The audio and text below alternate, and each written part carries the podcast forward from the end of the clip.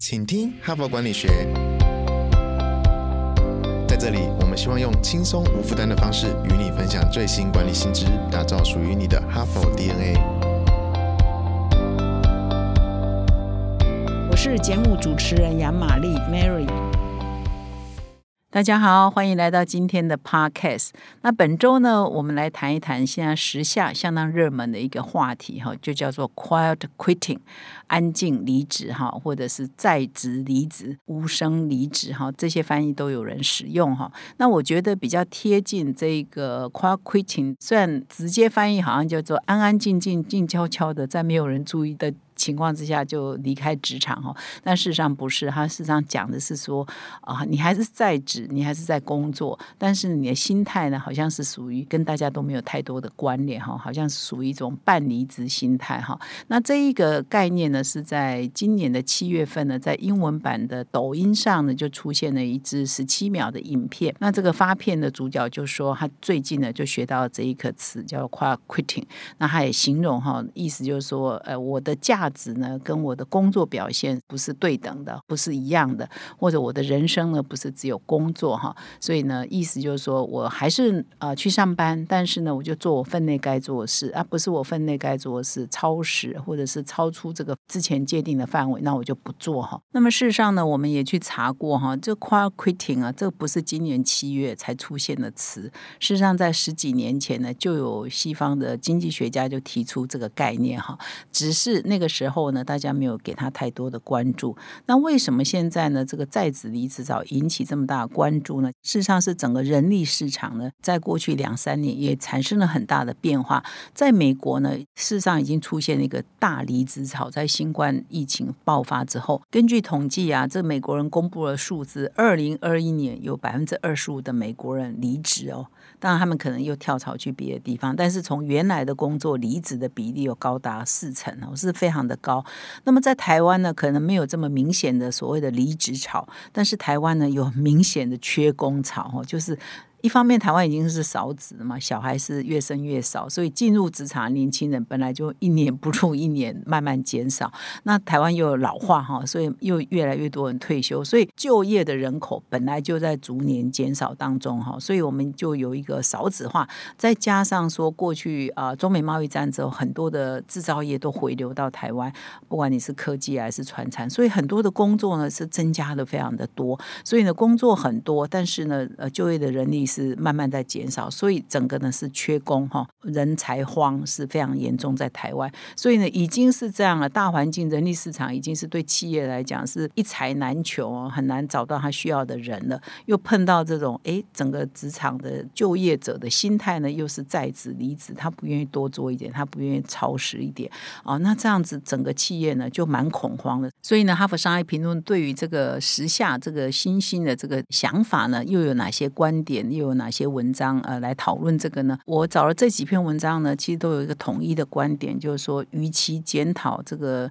上班族哈，或者是员工为什么工作心态这么消极，不如从主管哈或从公司的角度来检讨，是不是我们的管理制度、我们的管理风格、我们的企业文化、我们的主管呢？做的不够努力，不够好，无法激发员工的工作热情啊，热爱他的工作哈。所以呢，这一系列呢都没有惯老板，这一系列文章都是在检讨我们的管理制度到底出了什么问题。那今天呢，我选了一篇《哈佛商业评论》今年六月号，没有多久以前哈，三四个月前的一篇封面故事哈。啊，这个是美国版的。英文的封面，也就是用这一篇哈，就是塑造哈人人热爱的工作，就是你怎么样打造一个呃大家都爱的一个工作环境哦，是在现在这个大离职潮或者是大缺工潮，企业主应该要思考的哈。那这一篇文章啊，是由一个。研究院哈叫 ADPRI，这个研究院专注在研究这个数据驱动的工作形态，整个人力市场的变迁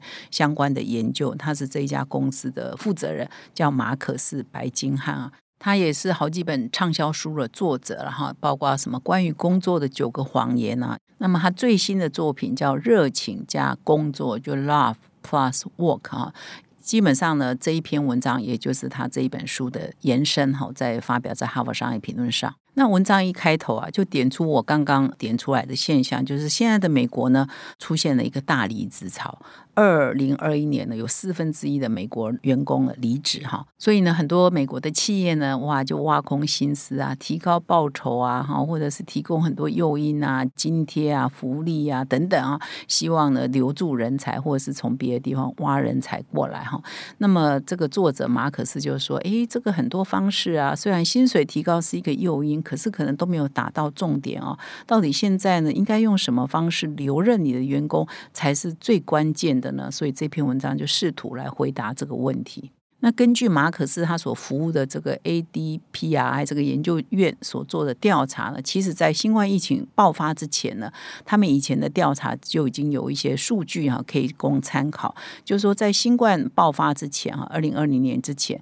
在他们的研究的样本里头，他们会问啊，问很多的工作者、上班族说：“你对你的工作到底有没有很热爱啊？你有没有很全心全意的投入啊？哈，等等。”那么在新冠疫情前呢，做这个调查，其实啊，全心全意投入的上班族也不多了，也才百分之十八哈。那么觉得他的工作呢挑战很多，然后他愿意呢很有韧性的哈，坚毅的努力做下去呢，也只有百分之十七啊哈。所以在新冠疫情之前呢，其实大家热爱工作程度其实就。没有那么的高了哈，那又加上新冠又爆发了，很多人的价值观改变了哈，所以呢，新冠疫情之后呢，这个满意度呢，其实又更低了，所以这个 A。DPRI 这个机构哦，他们在最近就新冠爆发之后，最近呢又做了一个调查，哇，这个调查的样本就非常高哦，有五万多个工作者接受他们的调查哈，那他们就要来了解说，哎，这个员工哈，他选择工作以及他选择要不要留在一家公司服务，他到底考虑的要素是什么哈？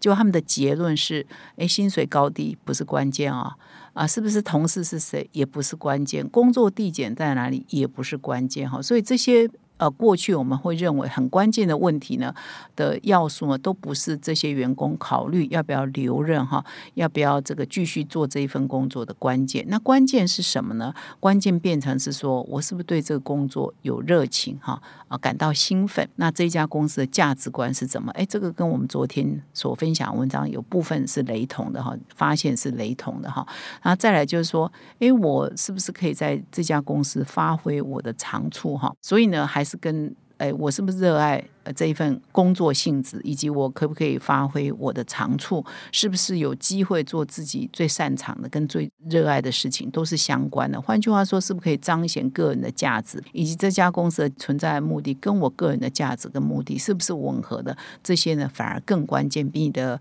啊薪水啊、福利啊，表面上的这些薪水福利更重要哈。所以这是他们最新的研究的发现哈。更回到价值观的选择，更回到个人是不是可以。热爱这一份工作的本质哈，所以啊，这篇文章它点出一个很重要的、很重要的重点，也是这个文章他们后来当做标题，就是说你要让员工找到那个对这个工作的 love 是吗，就是爱。爱这份工作的的那个动力哈，你要怎么找出他这个热爱哈？比如说你男女中恋爱，诶，这个大脑啊就会产生一些化学变化哈。爱上一个人，就大脑就发生一些化学变化。同样的，如果你对你的工作是爱上了你的工作，诶，你的大脑也会出现一些化学的反应。面对这个工作，你不会感到烦或感到很想逃离，你可能会感到愉悦，或者是在工作过程中有惊喜哈。那么，如果工作中遇到了挑战呢，你也会比较有那个韧性哦，去面对那个挑战，你不会只想逃离嘛哈。所以你就把它想成说，如你如果是谈恋爱，你面对另外一个人那个状况，跟你的工作谈恋爱了，可能那个热情啊就会激发出来哈。那么所谓的谈恋爱啊，或者是说爱上了你的工作，并不代表说，假设说你一天工作八个小时好了，你的工作职掌有，比如说五个事情是你固定的业务是你必须要做的哈，不代表说你八个小时。五个业务每一项哦都是你很爱做、你热爱做的哈，所以这边他也引用一个数字哈，就是说梅约医学中心有一个数据说，如果说你的工作我刚刚讲八个小时、五个项目哈、五个分类，你如果爱上了哈，其中超过百分之二十以上。的工作内容啊事项是你。真的充满热情，你真的很喜欢做，只要超过百分之二十以上就够了，就代表说你对这个工作呢是可以充满热情的。如果低于百分之二十以下是你真正想做，甚至是零的话，那你真的就会变成这 quitting 的那一类，因为没有一项内容，没有一分一秒是你很 enjoy 的，你很热爱的，那你的工作起来当然就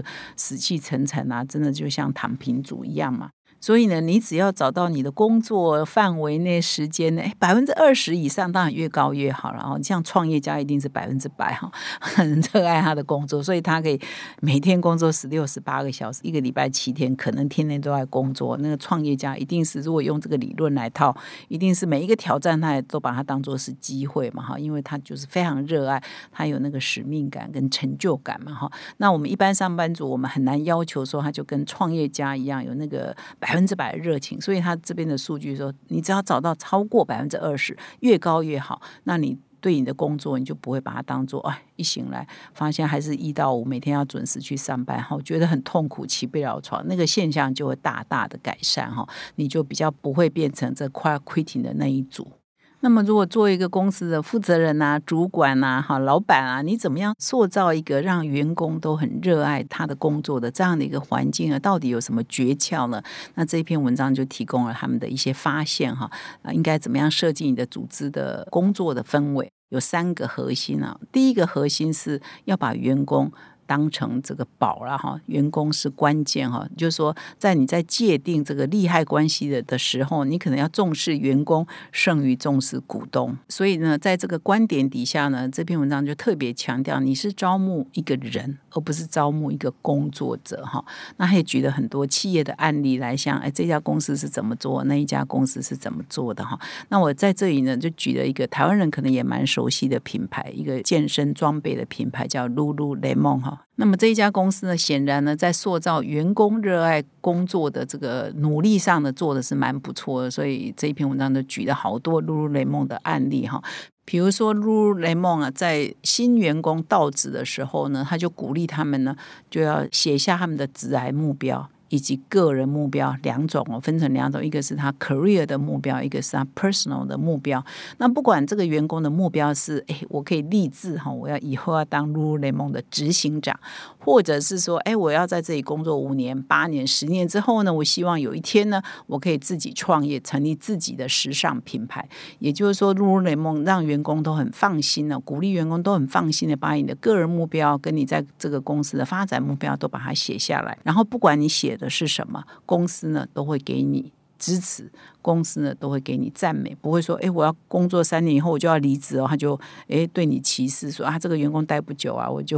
呃以后呢很多机会都不给你，不会这样。所以他是把每一个工作者来上班的人都当做一个全人哈，不是说哎你是我的员工我才照顾你，你以后不会是我的员工我就不照顾你，并不会有这样的差异。结果呢，因为他非常重视员工的个人意愿哈，所以他在三个月内的留任率哈，以及员工的。第一年的投入程度，因为他们有一些调查哈，一些数据做比较，都是高于业界平均的两倍哈。所以呢，这就是说塑造一个尊重员工，然后员工也就会更热爱这个公司哈，更热爱这个工作环境。这是他举的第一个 Lululemon 的做法。另外一个是 Lululemon 呢，也非常支持他们离职的员工哈，就是因为他们是一个健身品牌嘛，所以很多员工呢离职之后呢，其实就到别的健身房去工作。或者是甚至开自己的运动相关的工作室哈，那这个路雷蒙的人资部门或他们的主管呢，都会很乐意的跟离职的员工保持联系，并且给予他们支持，让这些人呢都变成公司的宣传大使，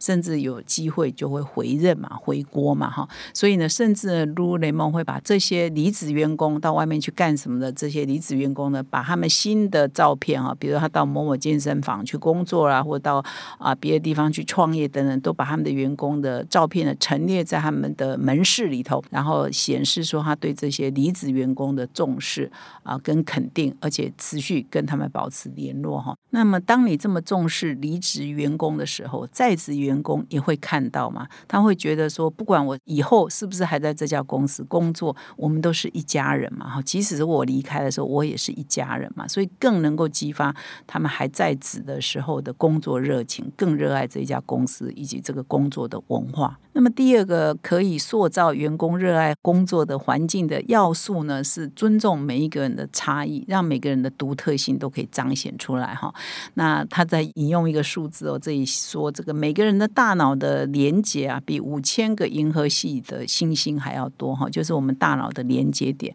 所以呢，使得我们每一个人，我们世界上有七十几亿人嘛，所以每一个人的思考啊跟感受的方式其实都不一样。所以呢，你要塑造一个工作环境，如果你是一个生产线大家都一模一样，要求都一模一样，那一定不适合。就是这一套制度或许适合少数几个人或少数一定比例的人，可是一定不适合其他大部分的人嘛。所以你如果在这个缺工的时代，在这个大离子潮的时代，你应该让每一个人呢有机会用他独特的方式来工作。当然，绩效要求还是一样的，只是说那个差异性呢是尊重的，尊重每个人的差异性。那这里呢也提到了一些公司的案例了哈，那我就举一。下，比如说他提到的是 Patagonia 哈，我不知道你是不是个喜爱户外运动的哈，登山啊等等，你或许就熟悉这个品牌哈。如果你不常运动，或许你对这个品牌没那么了解。它是一个美国的户外用品的品牌，叫 Patagonia。那这个 Patagonia，因为它也是一个户外用品店嘛，很多的呃健身的衣服等等，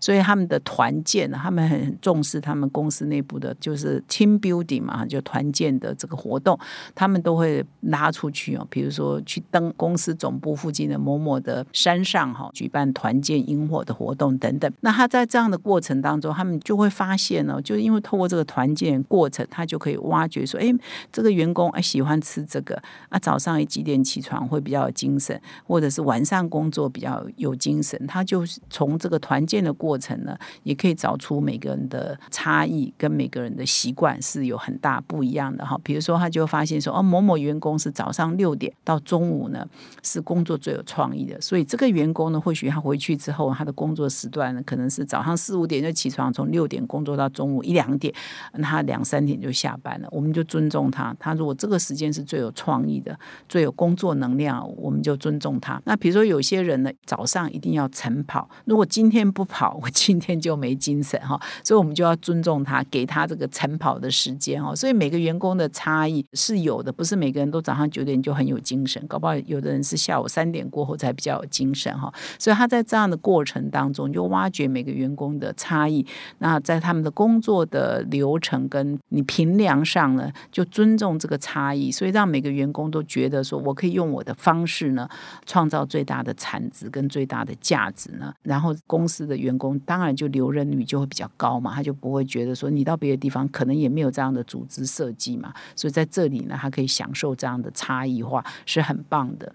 那么第三个重点呢，是要在让你的员工是得到充分信任的，他们要感觉他们是被信任的哈。所以这里呢，也举了很多企业的案例，我就举其中一个。公司啊，大家都很熟悉的叫迪士尼哈，迪士尼乐园哈。那这边举的是在佛罗里达哈，前阵子被飓风打得很惨的 佛罗里达哈。那么佛罗里达迪士尼乐园，因为我们都知道迪士尼乐园通常也会有饭店嘛哈，所以我们去迪士尼玩就会住在它的乐园的饭店专属的饭店。那这个饭店呢，对客房的服务员呢的管理呢是相当的授权，非常的信任这个客房服务员，而且也尊重他们可以用自己热爱的方式。来工作，而且如果你有。自己独特的创意啊，你认为说我用我的方式，我用我的创意来执行我的工作会做得更好呢？那组织呢就信任你，你就可以用你的热爱的方式，你觉得很有创意的方式来执行你的工作哈。所以可能有很多的饭店都不准客房服务员躺在这个客房的床上嘛哈，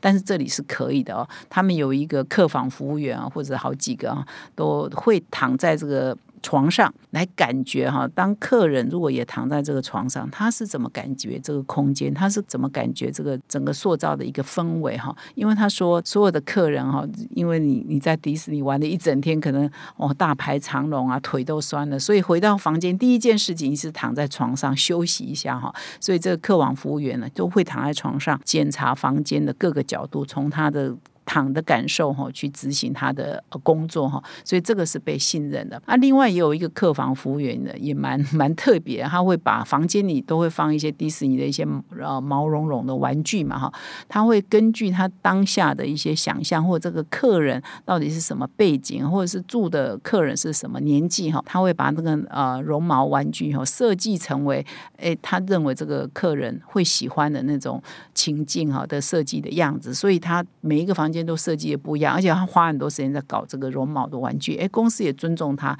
并不会检讨他说，诶，你这样子不行，这样不是标准化流程，并没有这一环等等哈，反而是尊重他的个人的创意。所以呢，当你这么信任他们的，他们也就做的非常的高兴嘛哈，创意就会自然的发挥嘛哈。所以呢，在这篇文章还特别提醒哈，千万不要把员工当做大家都一模一样，用统一的标准的评量哦。标准的要求哈，标准的制服哈，来要求他们，这样子他们反而就无法发挥创意，而且一定要充分的信任他们哈。所以这是在一个安静离职潮底下，在一个大缺工以及大离职潮底下呢，啊，我们所有的企业主都要注意的几个重点。以上呢是今天的分享。最后呢，我要跟各位听众分享，我们哈佛商业评论的个案教学领导者学程第七期要开始招生喽。那么自从去年一年多以前呢，我们推出这个个案教学的领导者学程，到现在呢，其实每一期呢都得到非常多的回响。那有些企业界的朋友呢，他几乎每一期哈，从第一期到第六期，现在要进入第七期的，他都参加。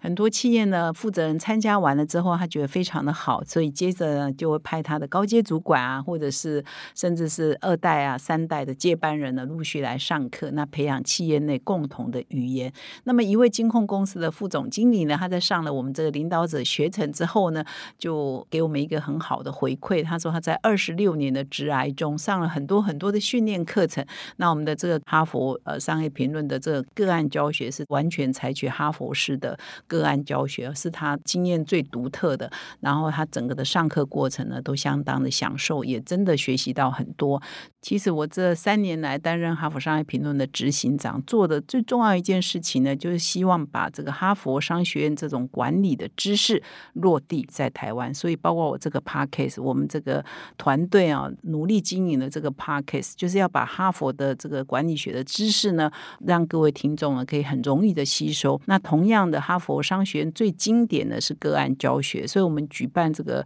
领导者学成个案教学，也是一样，要把这你。你要到花很多精力时间到美国去上这个课，可以落地在台湾哈，所以这都是我们落地化的一环。所以呢，我再一次的邀请各位旧与新知哈，如果你还没有来上过我们的领导者学成个案教学的朋友们，请你可以来体验一下。那么，如果你已经上过的，你很喜欢，到你已经变成我们大家庭的一员嘛哈，所以感谢啊各位旧与新知可以来报名我们的领导者学成第七期，会从明年的一月。到三月呢，每一个月的一个礼拜六上课一整天哈，请到说明栏点我们的课程连接哦，欢迎你成为我们的大家庭的一员。感谢你的收听，我们再相会。